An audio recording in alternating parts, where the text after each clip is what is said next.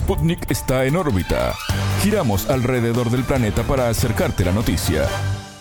Desde los estudios de Sputnik en Montevideo les damos la bienvenida al informativo En órbita. Somos Natalia Verdún y Martín González. Gracias por la compañía. Empezamos con la información. Estos son los titulares. Comienza En órbita. Una selección de noticias para que sepas lo que realmente importa. Titulares. Reunión. Se realizó la séptima cumbre de la Comunidad de Estados Latinoamericanos y Caribeños, CELAC. Purga en Ucrania. Un escándalo de corrupción en el ejército generó renuncias y destituciones de altos funcionarios. Expectativa. El gobierno de Colombia y el Ejército de Liberación Nacional, ELN, retoman el camino por un cese al fuego.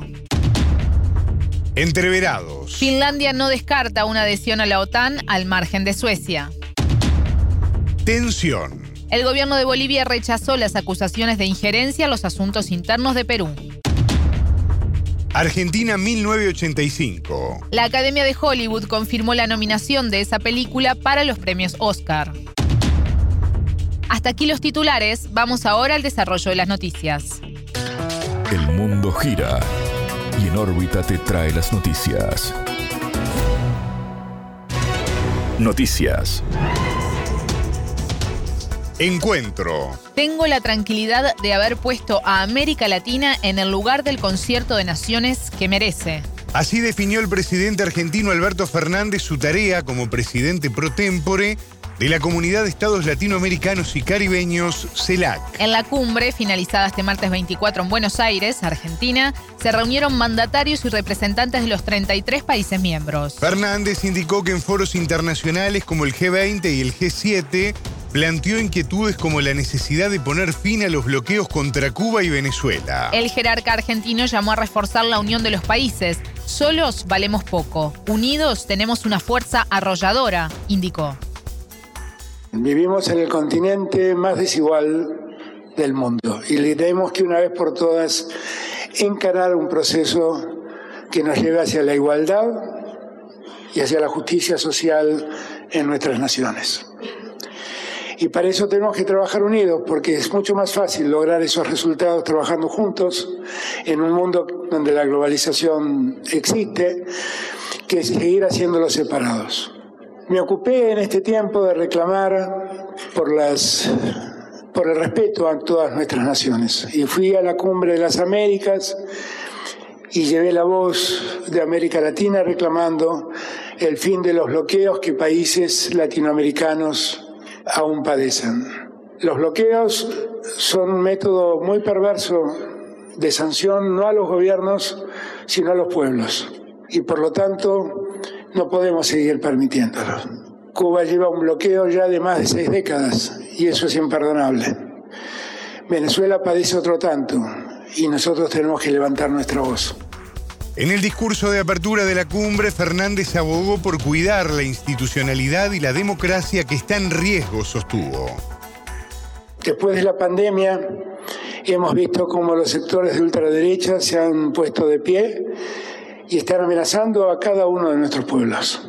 Y lo que nosotros no debemos permitir es que esa derecha recalcitrante y fascista ponga en riesgo la institucionalidad de nuestros pueblos. Lo hemos visto una y otra vez. Lo vimos primero con el golpe, con el golpe que vivió Bolivia, que gracias a Dios solo duró un año y Lucho Arce pudo volver elegido por su pueblo a la presidencia de la nación. Lo vimos hace pocos días cuando la locura invadió las calles de Brasilia, a poco, a una semana de haber asumido el presidente Lula. Y lo padecemos en nuestros pueblos sistemáticamente. Aquí en Argentina también, cuando alguien intentó matar a nuestra vicepresidenta. Y nosotros eso no lo debemos permitir. No lo debemos permitir. Y tenemos que trabajar unidos y tenemos que ser categóricos en la defensa de la democracia y de las instituciones. Es algo que América Latina se debe y es algo que América Latina no puede soslayar. El mandatario afirmó que en su rol como presidente pro tempore de la CELAC se preocupó por visibilizar problemas del Caribe como las consecuencias del cambio climático. En diálogo con Sputnik, el canciller de Honduras, Eduardo Reina, se refirió a los desafíos de esa región. El cambio climático, los desastres naturales que enfrenta la región del Caribe, que somos, eh, entre ellos, pues Centroamérica, también de los más afectados por este eh, problemas que al final no provocamos, pero sí recibimos las consecuencias, al igual que los demás que afectan al planeta, los que eh, provocan recesión, que provocan inflación, que, que, podamos trabajar de manera conjunta y prepararnos, responder estas problemáticas desde las comerciales, desde el combate a la pobreza, la cooperación, el entendimiento mutuo, el trabajar y en conocer lo que hace cada país. Yo creo que esos intercambios de experiencias pueden ser muy exitosas para que trabajemos juntos y enfrentar todas estas problemáticas que se enfrentan desde México hasta la Argentina. Esta cumbre fue la primera actividad fuera de fronteras del presidente brasileño Luis Ignacio Lula da Silva y la vuelta de su país a la CELAC tras dos años sin participar. Sputnik consultó al embajador argentino en Brasilia, Daniel Scioli, presente en la cumbre, sobre el reintegro de la potencia regional. Se va a fortalecer el bloque y se va a recrear una sur. ¿Es esto una prioridad del gobierno, Alberto Fernández? El gobierno abrir mercado, abrir nuevas oportunidades. En todo momento defender el trabajo argentino y promover la industria nacional. Antes del discurso inaugural, el presidente argentino pidió un aplauso por el retorno del país sudamericano a la CELAC. Purga. Un escándalo de corrupción en el ejército de Ucrania generó una ola de renuncias y destituciones de altos funcionarios. El motivo se vincula con compras de provisiones para el ejército a precios inflados, entre otras irregularidades. Entre los altos cargos que dimitieron se destacan el viceministro de Defensa, Vyacheslav Chapovalov responsable del apoyo logístico a las Fuerzas Armadas. También dejaron sus puestos el jefe adjunto de la administración presidencial, Kirilo Timoyenko, y el fiscal general adjunto Oleksiy Simonenko. El 17 de abril había dimitido Alexei Arestovich, asesor de la oficina del presidente Volodymyr Zelensky. El ahora exfuncionario había reconocido que un misil ucraniano destruyó un edificio en la ciudad Dnipro. El analista político Pavel Shipilin dijo a Sputnik que estos cambios en el gobierno de Kiev responden a sus malos resultados ante la operación militar de Rusia. Creo que es una reacción a la caída de Soledar y a la inminente caída de Artyom Moves. También conocida como Bakhmut.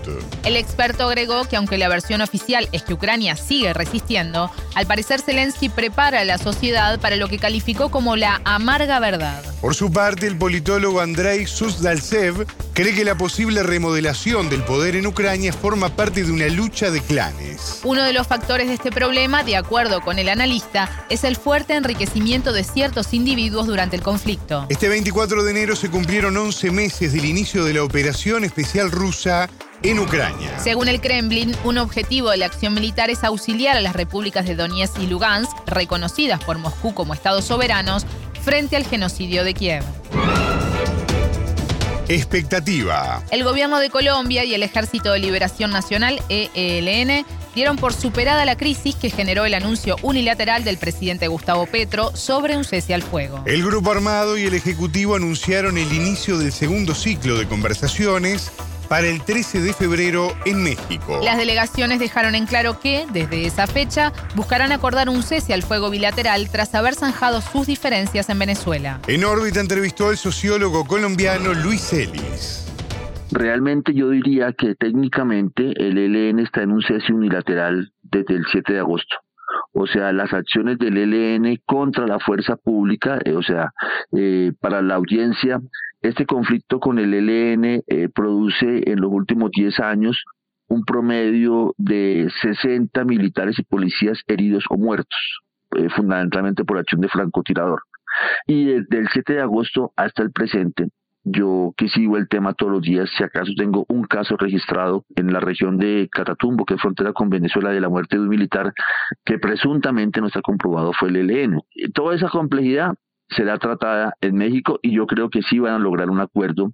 El más fácil es el acuerdo con el Estado porque, insisto, no hay una acción del ELN contra la fuerza pública colombiana, pero sí hay confrontaciones en terreno con otros irregulares.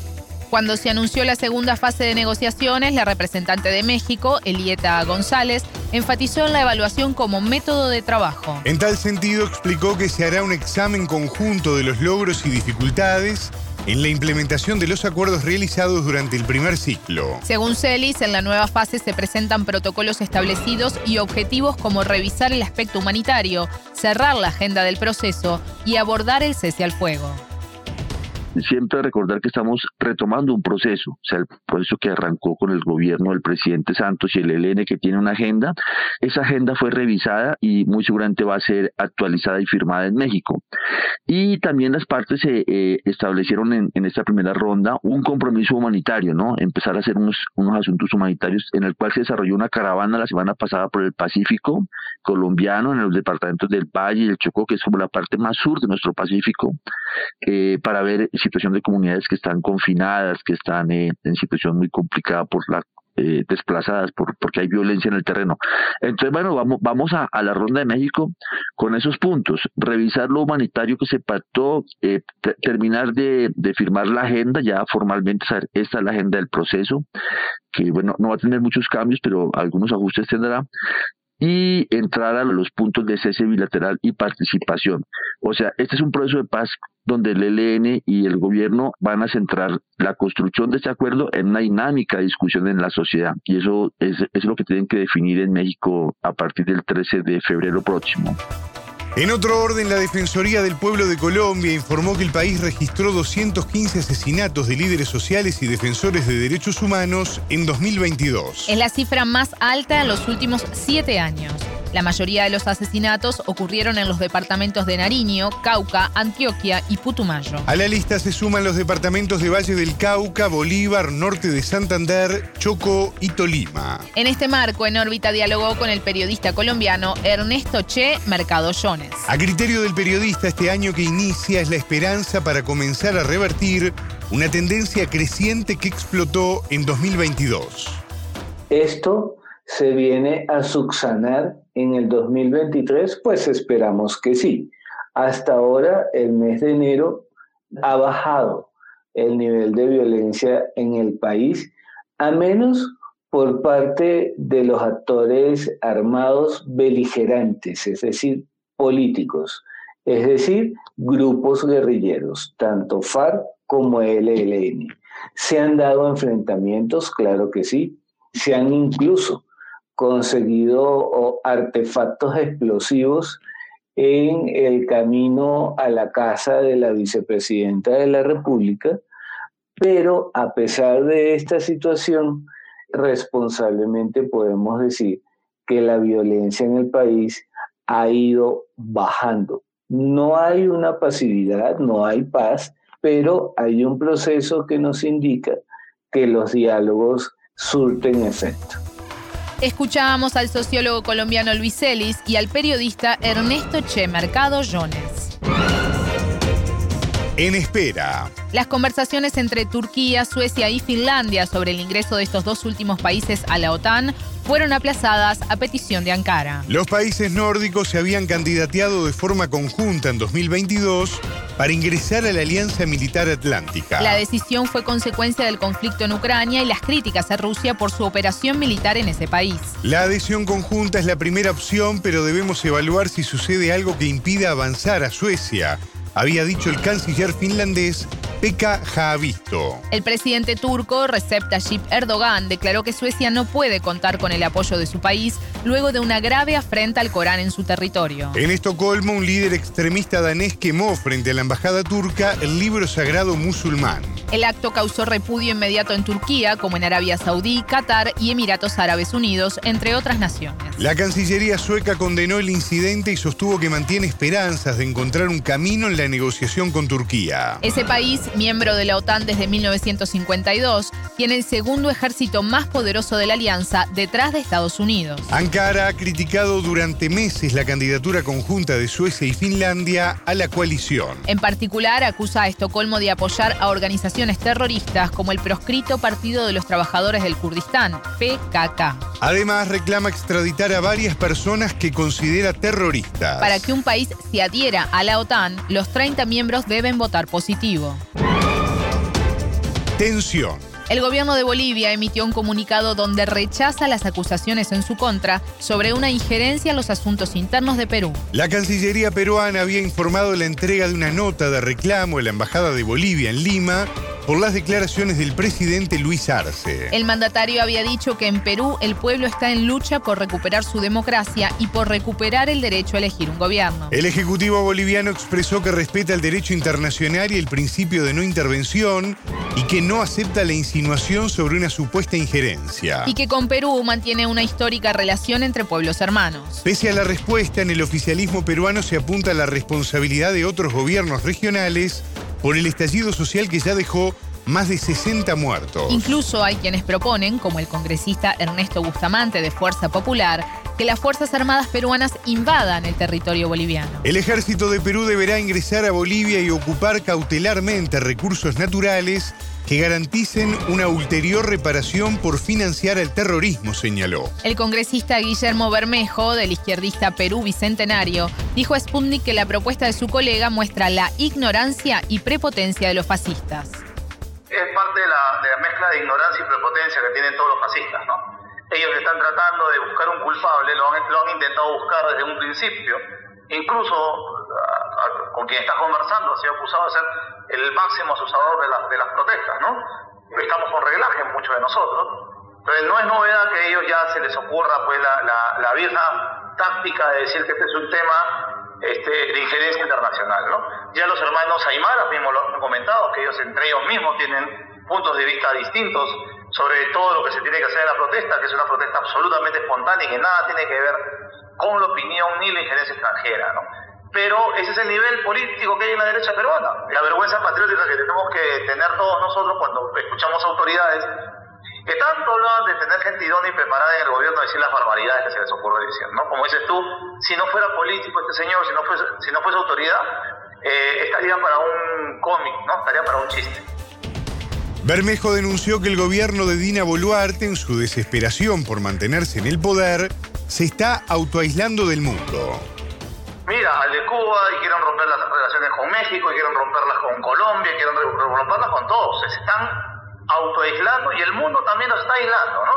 Los pronunciamientos de la OEA, de la, de la Comisión Interamericana de Derechos Humanos, de la Relatoría de Naciones Unidas para los Derechos Humanos son contundentes, ¿no?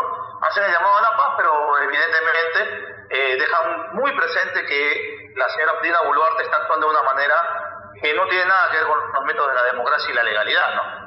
Así que eh, es un régimen que, está eh, con cero de aprobación en, el Perú y que comienza a quedarse aislado también en el mundo. El congresista se refirió a la situación legal del expresidente Pedro Castillo, que permanece recluido. Bermejo sostuvo que se trata de un caso complejo en el que solo la llegada de un nuevo ejecutivo podrá garantizar la libertad del exmandatario. Él ha estado pidiendo que se evalúe nuevamente sus pedidos de libertad, porque defensa legal, como que creo todo el país siente que fue atropellado. Como saben, él fue detenido cuando todavía tenía inmunidad presidencial y eso hace que todo lo que siga eh, sea por lo menos cuestionable. Pero ustedes saben cómo está todo la justicia en el Perú, ¿no? No, no es dato menor que la señora Boluarte haya salido frente a las cámaras a decir que ella, junto a la fiscalía, que es una cosa, una aberración legal, van a abrir expedientes, ¿no es cierto? Que el Poder Judicial, que el presidente del Poder Judicial eh, declare constantemente en función a lo que esta dictadura quiere hacer. Porque evidentemente hay una componente inmensa, ¿no? Entonces, el proceso de Pedro Castillo va a tomar su tiempo, ¿no? Y hasta que no haya un nuevo gobierno no se va a poder resolver Eso, eso es lo que yo creo que va, que va a pasar. Nuevo gobierno tiene que ver la forma de revisar todo lo que ha sucedido y resarcir todas las maldades que se han hecho durante todo este mes y medio que se nos eh, comienza a hacer eterno a los peruanos. Escuchamos al congresista peruano Guillermo Bermejo del partido izquierdista Perú Bicentenario.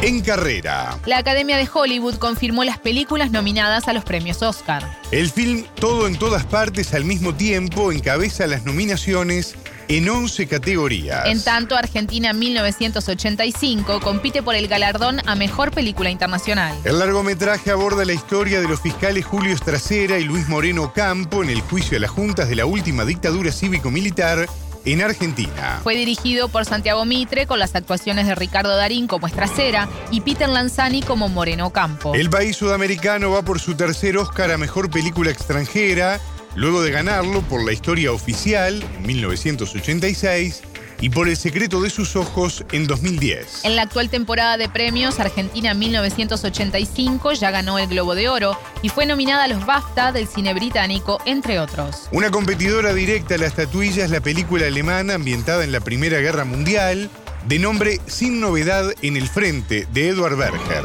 El film recibió nueve nominaciones en distintas categorías, incluida Mejor Película. La lista de calificadas a Mejor Película Extranjera la completan Cerca, de Bélgica, EO, de Polonia, y The Quiet Girl, de Irlanda. La ceremonia del Oscar se llevará a cabo el 12 de marzo en Los Ángeles.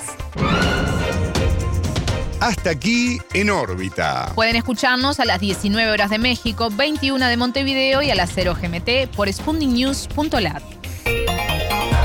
En órbita.